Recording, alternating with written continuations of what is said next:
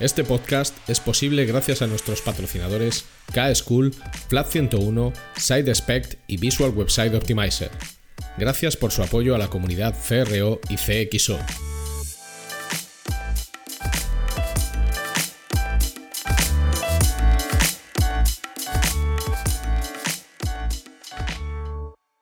Mi nombre es Ricardo Tallar y estás escuchando CRO Café en español el podcast de referencia en CRO y CXO, donde hablamos con profesionales digitales de todos los rincones del planeta sobre nuestro trabajo, con el objetivo de compartir, entretener y aprender.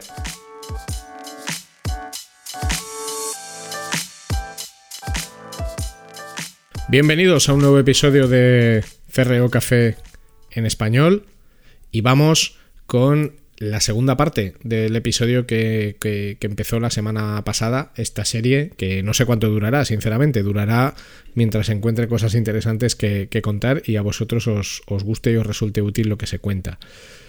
El episodio de la semana pasada, el episodio anterior, hablamos sobre principios universales del diseño que impulsan una buena experiencia digital y fomentan la conversión primera parte, pues esta es la segunda parte.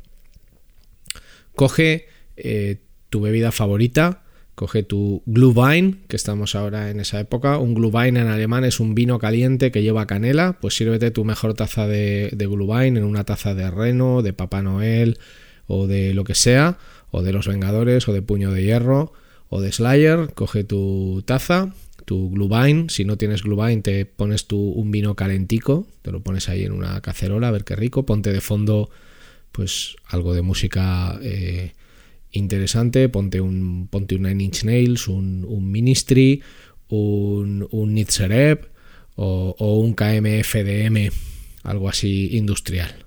Y vamos, y vamos al lío. ¿De qué vamos a hablar hoy? Bueno, en el episodio anterior hablamos de cinco leyes y principios de diseño que tenían una especial relevancia en términos de experiencia digital y en términos de, eh, de fomentar la, la conversión pues hoy vamos a hacer lo propio con otras cinco leyes o principios de diseño. En concreto hoy vamos a hablar eh, de la ley de Fitts, de, uno de los principios del buen diseño de Dieter Rams, que es el buen diseño ayuda a un producto a ser entendido, de la jerarquía de necesidades, de la pirámide invertida y de la ley de la reducción de John Maeda. ¿vale? Hoy hablamos de estas cinco. Vamos a ello, vamos a empezar, sin más, sin más preámbulos, al grano directamente, ahí, al meollo, a ver cómo podemos hacer que todo esto funcione de una manera fantástica e increíble. Empezamos con la, con la ley de Fitts. La ley de Fitts se la debemos eh, a un señor, a un psicólogo nacido en 1912, que se eh, llamaba Paul Fitts. La ley de Fitts básicamente es un modelo de cálculo de movimiento. Es un modelo de cálculo de movimiento que Paul Fitts diseñó mientras diseñaba sistemas de seguridad en la aviación, porque fue miembro eh, de la Fuerza Aérea eh, Norteamericana. Es una ecuación, es una ecuación que describe la relación que existe entre eh, la distancia que hay respecto a un objeto y el tamaño de ese objetivo en términos de cuánto de probable es que operemos con él o no, que hagamos clic o no, en el caso de hablar de activos, eh, de activos digitales. Lo que de una forma muy resumida viene a decir la ley de Fitts es que un elemento es muy fácil de seleccionar si es grande y no requiere mucho desplazamiento del cursor o de nuestro dedo si estamos operando un dispositivo eh, mobile.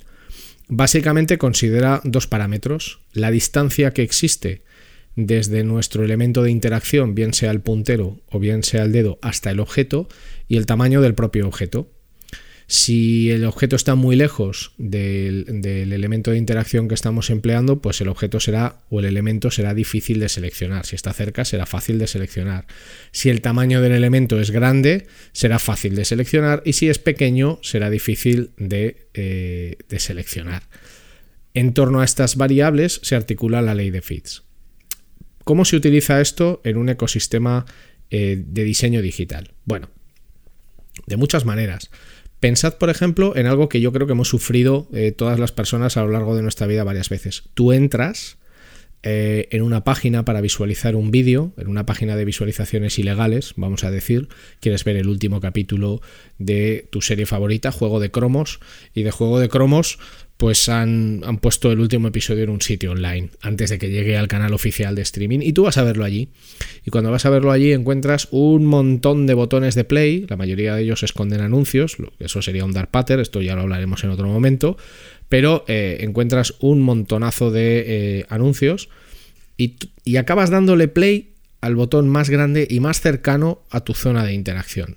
Cuando seguramente el botón de play real, el que reproduce el capítulo, está eh, mucho más chiquitito, mucho más pequeño, por lo tanto es más difícil de seleccionar en cuanto a tamaño y además está más lejos de la posición en la que tú partes eh, con tu dedo o con tu cursor. Este es un ejemplo práctico de cómo funciona la ley de Fitts. ¿Cómo se utiliza la ley de Fitts también? Por ejemplo, cuando quieres evitar que un usuario cierre una ventana. Se ve muchísimo en publicidad. Cuando te colocan el aspa eh, de cierre en una esquina muy pequeñita, muy alejada ya no se coloca siempre en la esquina superior derecha, a veces lo tienes en la esquina inferior derecha o en la esquina inferior izquierda, lejos de la zona habitual de interacción, muy pequeñito. Y, al contrario, cuando queremos hacer que un elemento reciba un gran volumen de atención, generalmente va a ocupar un volumen de espacio grande y además va a estar cerca de la zona de partida de interacción en la que entramos en una landing o en una pantalla. Así es como se utiliza la ley de Fitts y cómo podemos aprovecharnos eh, de ella.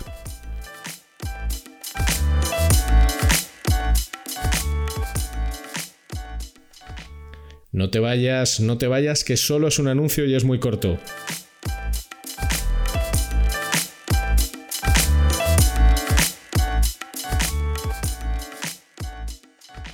Si necesitas ayuda profesional para mejorar la conversión de tu negocio digital, tu mejor opción es contar con Flat 101.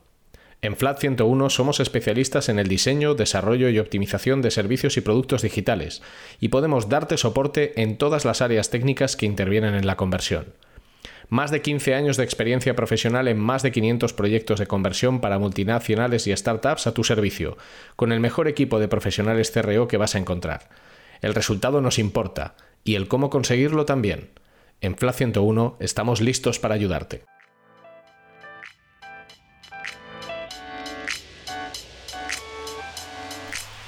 Segunda ley o segundo principio. Eh, uno que se enmarca dentro de esta frase. El buen diseño ayuda a un producto a ser entendido. Este es uno de los 10 principios del buen diseño que formuló eh, Dieter Rams, que fue eh, o que es un diseñador alemán nacido en 1932. Actualmente Dieter Rams tiene 89 años y que estuvo vinculado a Brown a la marca de electrónica de consumo Brown entre los años 1955 y 1998. Dieter Rams se hizo muy popular por muchas cosas. Una de ellas fue crear unos diseños, sobre todo en, en, radios y en electrónica de consumo doméstica, que luego han sido replicados muchas veces por Apple Johnny Ive lo ha dicho eh, pues muchas veces, hay diseños de Apple como el G4 directamente inspirados en diseños de, en diseños de Brown y por formular estos 10 principios del buen diseño. El buen diseño ayuda a un producto a ser entendido es el cuarto de esos, de esos 10 principios. Y al final la filosofía de diseño de Dieter Rams se resume a su vez en una frase que resume su aproximación al diseño que es menos pero con mejor ejecución. Es decir, seamos más minimalistas en el diseño, pero ofreciendo menos funcionalidades, pero de una manera mucho más elaborada y, exquisita, si me permitís la expresión. El buen diseño ayuda a un producto a ser entendido, pensémoslo en términos de diseño digital. Es imposible que ninguno de nosotros compre o interactúe con algo o consuma una noticia o tenga ningún tipo de experiencia digital con nada si no eres capaz de comprender aquello que se te está contando. En realidad es una ley difícil de implementar porque depende de cuál sea tu marco de trabajo. O sea, no es lo mismo trabajar eh, con un producto de gran consumo que todos comprendemos y entendemos y que explicarlo es a través del diseño es muy sencillo, como por ejemplo podría ser, no sé, un Lego o, una botella de vino, que intentar que yo como cliente comprenda un producto eh, complejo y que además no tengo mucho hábito de uso, como puede ser, eh, por ejemplo, pues eh, un cuchillo especializado en, deshuesar eh, carne o un producto técnico complejo, de, complejo de entender. A lo que Dieter se refiere es que debemos de utilizar los típicos elementos que se emplean en un diseño, visuales, de contenido y de interacción, con el objetivo principal de que el usuario entienda cómo funciona ese producto o ese servicio porque si entiende cómo funciona ese producto y ese servicio, qué problema le va a solucionar y para qué es útil, las probabilidades de que su experiencia positiva serán muy altas y evidentemente si yo entiendo un producto o un servicio y comprendo su utilidad, las probabilidades de que quiera comprarlo o adquirirlo también serán altas. En ese sentido es crucial eh, transmitir para qué sirve algo, cuál es la utilidad de algo. Y esto se puede hacer de muchísimas maneras eh, sobre todo eh, con textos, con imágenes, con vídeos e intentando eh, siempre contextualizar bien las cosas y que todo, y que todo se entienda y que todo se entienda bien. Luego tenemos la jerarquía de necesidades. La jerarquía de necesidades se basa en la jerarquía de necesidades de, Abraham, de Abraham Maslow, la famosa pirámide de Maslow que creo que todos hemos oído mencionar eh, muchas veces a lo largo de, nuestra vida. Eh, la obra principal de Maslow, en la que Maslow habla de la jerarquía de necesidades, es una teoría sobre la evolución humana.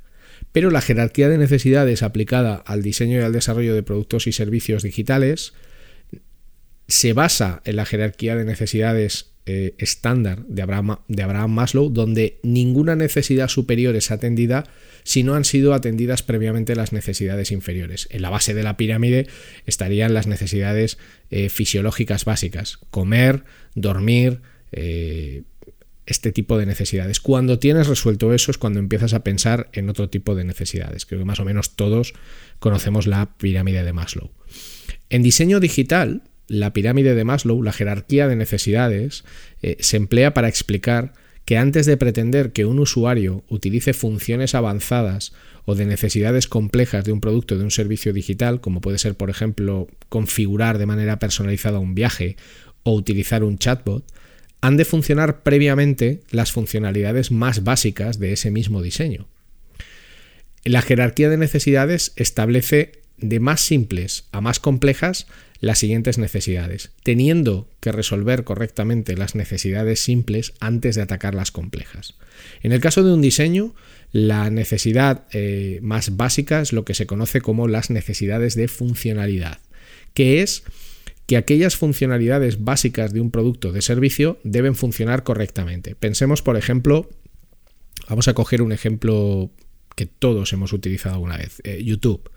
Vamos a coger YouTube. Pues una necesidad de funcionalidad de YouTube sería la reproducción de un vídeo, el play de un vídeo. No me puedo preocupar eh, de implementar otras funcionalidades en YouTube eh, a nivel de diseño más complejas si la jerarquía de necesidades me dice que algo tan sencillo como reproducir un vídeo no funciona correctamente o no está siendo comprendido, que es la función primaria de un reproductor de vídeos, como es el caso de YouTube. Después de las necesidades de funcionalidad vienen las necesidades de fiabilidad, que consisten más en la calidad en la ejecución de determinadas tareas. Es decir, que si por ejemplo yo le doy a play a un vídeo en YouTube, ese vídeo se reproduzca de manera continua y con cierto nivel de calidad, que no haya saltos, que no haya problemas en la reproducción. Esta sería una necesidad de fiabilidad. Luego están las necesidades de facilidad de uso, que son aquellas eh, opciones que por parte del usuario mejoran de manera voluntaria el rendimiento de un producto o de un servicio y que yo puedo utilizar eh, de manera sencilla, de manera intuitiva. Por ejemplo, y siguiendo con el caso de YouTube, una necesidad de facilidad de uso sería el uso de los subtítulos en YouTube. Facilitan el uso del producto o del servicio, sobre todo si estoy viendo en un idioma, eh, perdón, si estoy viendo un vídeo en un idioma que no es el mío. Ahí tendríamos una necesidad de facilidad de uso. Pero yo no me voy a preocupar por el diseño de las eh, necesidades de facilidad de uso si no he resuelto primero las de funcionalidad y las de fiabilidad que comentaba antes.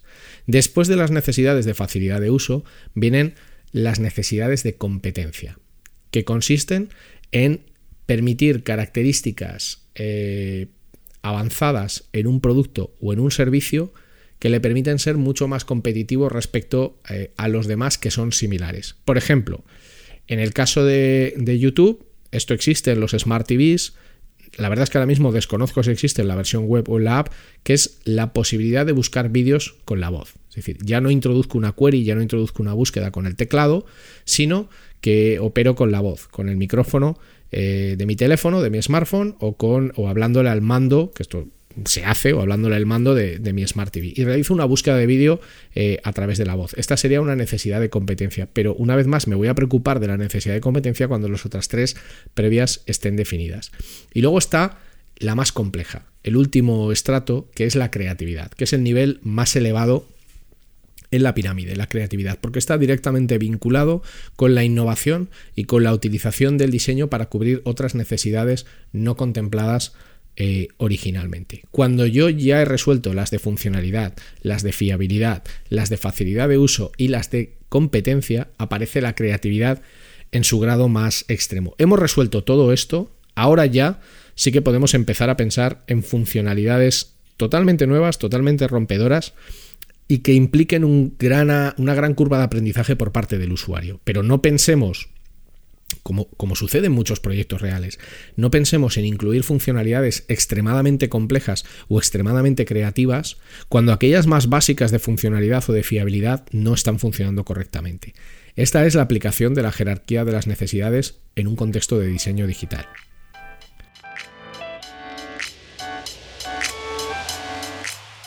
Ahora es el momento de una pequeña promo.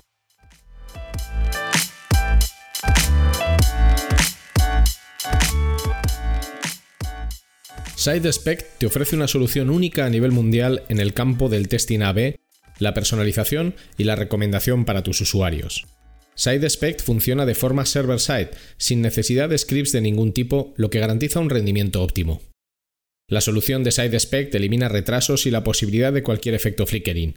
Y esta aproximación también garantiza que la actual y las futuras reglas de seguridad de cualquier navegador como ITP y ETP no impactarán en tus experimentos. Para más información, visita sitespect.com.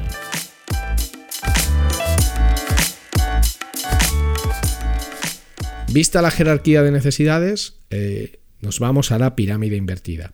La pirámide invertida es un método de presentación de información que se atribuye eh, a Edwin Stanton. Edwin Stanton era el secretario de guerra eh, de Abraham Lincoln e ideó no sé si de manera consciente o inconsciente, este método de presentación de información en el que la información más relevante está al principio y a lo largo del resto de la información se aportan más detalles e información que amplía eh, la que originalmente se te ha dado. Consiste básicamente en una introducción de lo que se llama información decisiva. La información decisiva es la que se emplea para contar qué es algo, a quién está dirigido, dónde se hace, cuándo se va a llevar a cabo, cómo. Todas estas preguntas forman parte de la información decisiva. Lo que básicamente se nos intenta transmitir a todos nosotros en las noticias, que suele ser el, mejor ejemplo, en los primeros párrafos, o en el titular y en el primer párrafo. Ahí es donde está eh, la, información decisiva. Una vez que se ha hecho la información decisiva, aparece la información elaborativa, que suele ser el cuerpo del mensaje, que es un tipo de información que ya profundiza mucho más en los hechos y en los detalles, ampliando, digamos, los titulares que se nos ha dado inicialmente.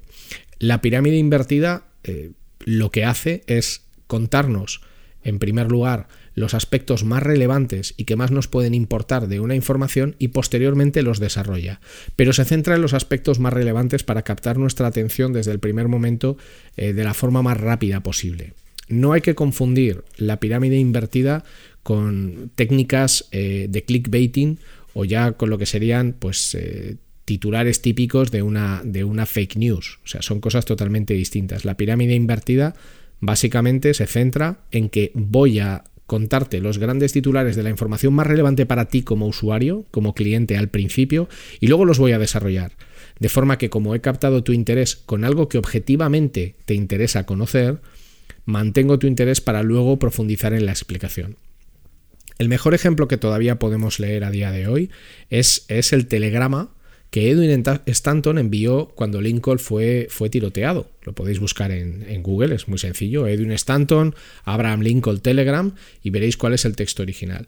El telegrama es, extenso, básicamente es eh, pues un folio escrito, pero en el primer párrafo Edwin Stanton ya dice, por eso, por eso decía antes que no sé si esto lo hizo de manera consciente o inconsciente, en el primer párrafo ya dice que el presidente Abraham Lincoln ha sido tiroteado estando en presencia eh, de su mujer, la señora Lincoln. Así empieza el texto, eh, con una breve introducción, pero así empieza el texto. Y luego en el texto empieza a hablar de cómo ha sucedido, por dónde ha escapado el asesino, eh, qué pistas se tienen sobre él, qué otras personas han estado involucradas o han sido afectadas por el atentado. ¿Es información relevante? Bueno, es información elaborativa que desarrolla la, información decisiva, que es la principal, y la principal es que el presidente Lincoln ha sido tiroteado. En el momento de la redacción del telegrama no se sabía o no se da a entender si ha muerto eh, o no. La pirámide invertida la sufrimos todos los días a la hora de consumir información y es un arte eh, trabajarla correctamente para despertar el suficiente nivel de interés en un cliente o en un usuario para que luego quiera seguir leyendo y sobre todo acceder a esa información elaborativa que muchas veces es decisiva, sobre todo de cara a conversión. Y para terminar, tenemos eh, la ley de reducción. La ley de reducción se la debemos a, John Maeda, es su primera ley dentro de lo que él enumeró como leyes de la simplicidad. Eh, John Maeda es un ingeniero del, MIT, del, Instituto de Tecnología de Massachusetts. En concreto, cuando Maeda habla de reducción, se refiere a que en un diseño debemos eliminar todo aquello que es superfluo, todas aquellas funcionalidades que en realidad no están dirigidas al núcleo eh, del objetivo del producto del servicio. Y él habla de reducción razonada. Lo que Maeda viene a decir es, si tú tienes una duda acerca de si una funcionalidad debe de estar presente o no en un producto o en un servicio, elimínala. Si tienes una duda de si debe estar o no presente en tu producto o en servicio, elimínala. Y ahonda, en este tema diciendo que la, auténtica simplificación, la auténtica simplicidad de un producto, de un servicio, el llevarlo a su, a su estrato más puro, llega cuando puedes reducir funcionalidades sin entrar en penalizaciones. Es decir, en el momento en el que eliminando funcionalidades de algo penalizas al usuario, ya no es una reducción razonada, ya es una reducción pero que penaliza, pero no es una reducción eh, razonada. Para entender en qué punto debemos de reducir, eh, Maeda lo que plantea es que te hagas dos preguntas. La primera es, ¿hasta qué punto se puede simplificar este diseño en el que estoy trabajando? ¿Hasta qué punto puedo quitarle cosas? Y eh, la segunda pregunta es, ¿qué nivel de complejidad es necesario en este diseño o en esta interacción? ¿Hasta qué punto se puede simplificar? ¿Qué nivel de complejidad es necesario?